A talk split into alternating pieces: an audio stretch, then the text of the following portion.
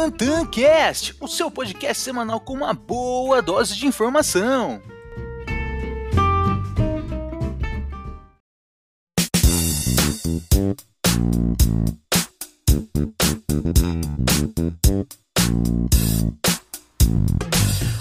Muito bom dia, boa tarde, boa noite. Está começando o nosso segundo podcast aqui no TantanCast, o seu podcast semanal gravado aos sábados. E quem aqui vos fala é o arroba Tantan da Bolsa ou Tainan Barbosa, ou até mesmo para quem já conhece aí, apenas Tantan. É isso aí. E hoje tivemos o um encerramento da primeira quinzena do mês de maio. Então já foi metade do mês aí para conta. Legal? E hoje tem bastante conteúdo, muito que aconteceu ao longo da semana. Vamos ter o fechamento da semana das principais bolsas, tanto norte-americana, bolsas europeias, chinesa, o nosso Ibovespa. Vamos falar também em relação ao fechamento das principais commodities do mundo. Falar em relação aos Estados Unidos e China. Continua a guerra comercial, teve um assunto aí bem legal essa semana. Vamos falar em relação a Google, empresa Google de tecnologia. A Moody's, uma agência de rating, divulgou seu relatório em relação ao risco de crédito do Brasil. E também a nossa pauta de hoje, falando em relação do que muito se ouviu falar e se comentou ao longo da semana, que foi a saída de Nelson Tais do nosso Ministério da Saúde. Então tem bastante conteúdo bacana, galera. Se liga aí, vambora!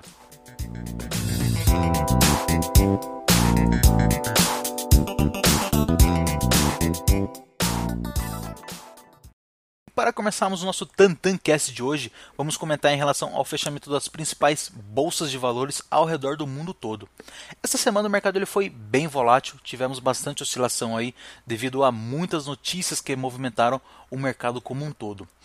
No último pregão do dia 15 de maio, agora sexta-feira, as bolsas norte-americanas tiveram uma leve alta, S&P fechou com uma alta de 0,39%, acompanhado de Dow Jones que fechou em 0,25% e a Nasdaq que fechou com uma alta um pouco acima em 0,79%.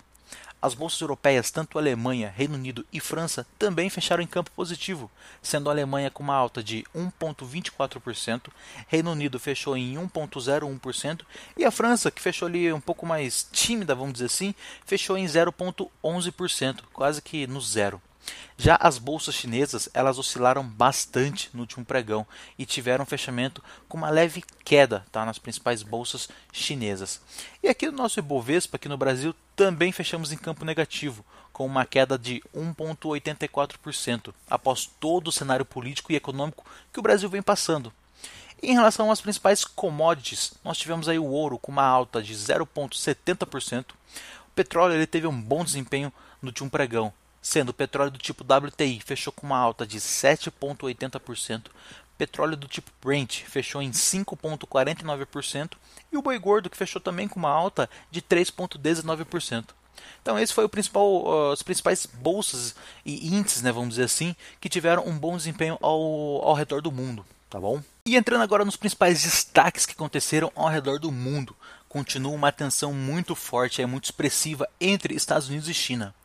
Ao longo dessa semana tivemos bastante oscilação no mercado e muito por conta dos dados econômicos dos Estados Unidos, que acabaram vindo um pouco mais fraco do que o esperado.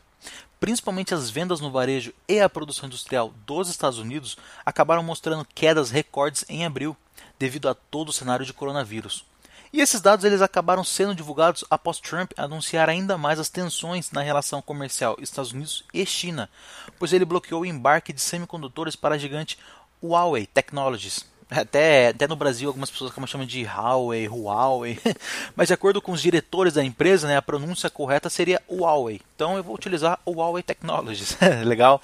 E todas essas tensões fizeram com que o índice caísse 2%, o índice Filadélfia de semicondutores.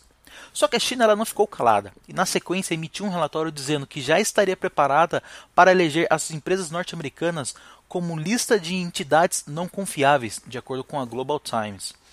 Isso foi um cenário perfeito para que os principais índices americanos caíssem, mas acabaram tendo uma sua retomada após o foco se voltar para a reabertura da economia,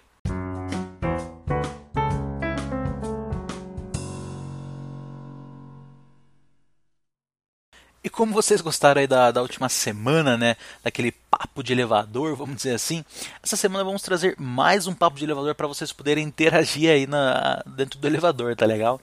A empresa Alphabet Inc. é uma holding que possui várias empresas pertencentes ao Google e ao próprio Google.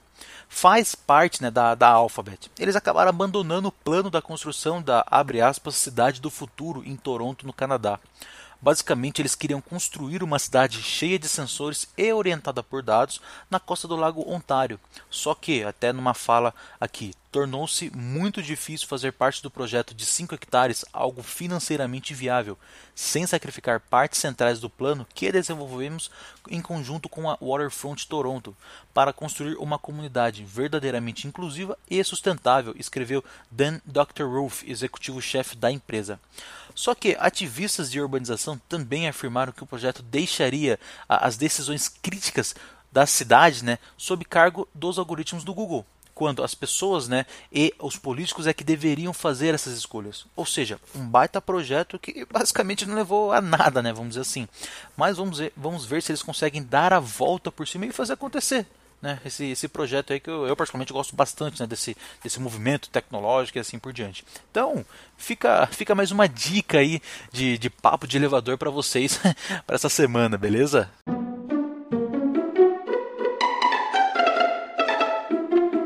Tivemos também a divulgação do relatório da Moody's em relação ao rating do Brasil. A Moody's, para quem não sabe, é uma das maiores agências de risco do mundo. E o que é uma agência de risco? Né? Vamos colocar todo mundo na mesma página.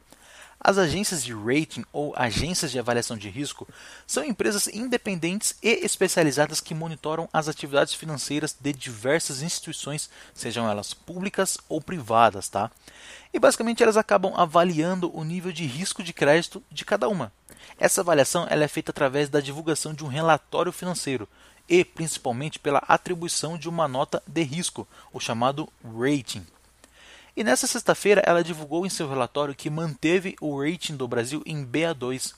E para quem não sabe o que é isso, esse nível de risco pertence a uma escala, basicamente nosso parâmetro de qualidade, sendo de cima para baixo, tá?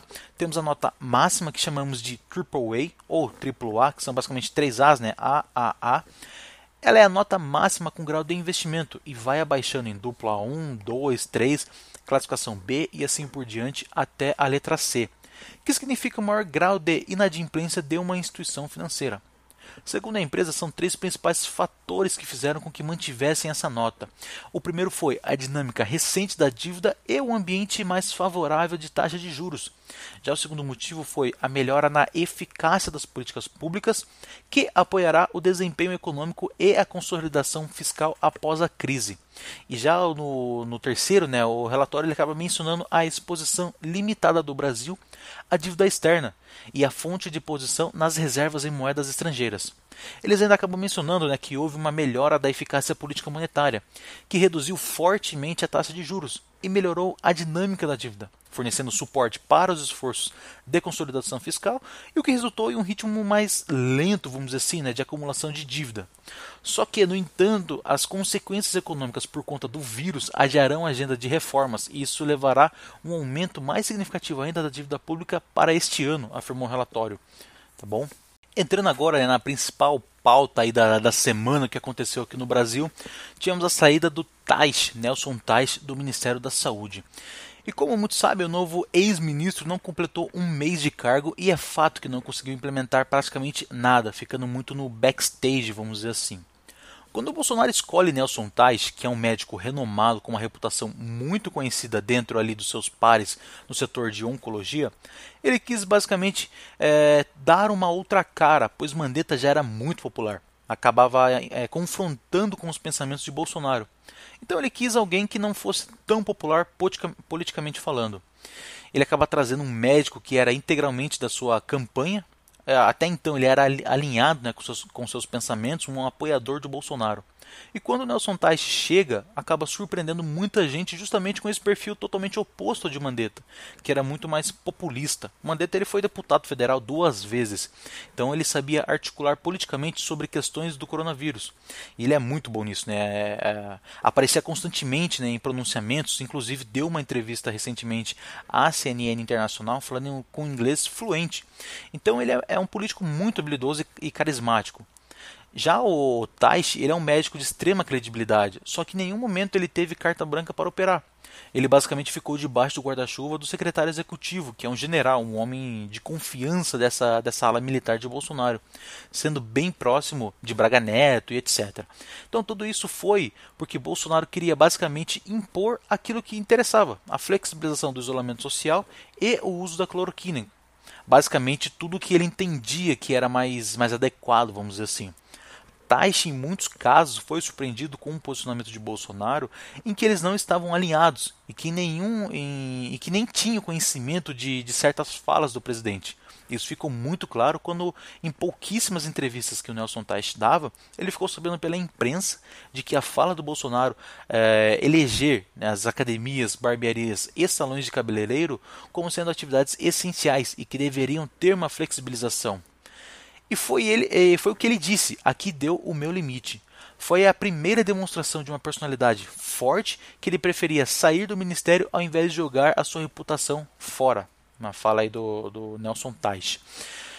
Aí que fica a pergunta no ar, né? Em menos de, de um mês, tivemos a troca de dois ministros da saúde em meio a uma pandemia do coronavírus confronto entre as secretarias estaduais, sistemas hospitalares cada vez mais enfrentando dificuldades, uma crise política em meio a tudo isso, uma possível perda do apoio do apoio popular do Bolsonaro. E isso tudo vai dar no que exatamente, né? Aí que fica, fica essa pergunta no ar. É uma sequência de problemas e crises que tendem a não acabar bem o Bolsonaro, para, para tentar se blindar, vamos dizer assim, de certa forma, em meio a essa crise política descontrolada, ele acaba se aproximando do Centrão no Congresso, tentando evitar que abra um processo de impeachment. Pois isso é o que está desenhando. Não podemos afirmar se vai ou não acontecer, tá? Mas é tanta coisa que, que se desenha para que isso de fato aconteça que fica, fica essa, essa pergunta, fica essa incógnita no ar. Hoje não estamos num cenário de apenas problemas políticos, estamos em meio a uma pandemia e deve ser o foco principal, combater tanto as mortes físicas quanto as econômicas. E da forma que o Bolsonaro vem cada vez mais interferindo na saúde, ele está com um inquérito de que o Supremo está analisando, né, após a denúncia do ex-ministro Sérgio Moro, sobre a possível interferência dele na Polícia Federal. Então isso é muito grave, uh, todas essas intervenções ou seja, acaba demonstrando que ele está se isolando, tendo apenas alguns grupos apoiadores, porém com cada vez eh, mais baixo o seu populismo. E nós sabemos o que isso pode levar.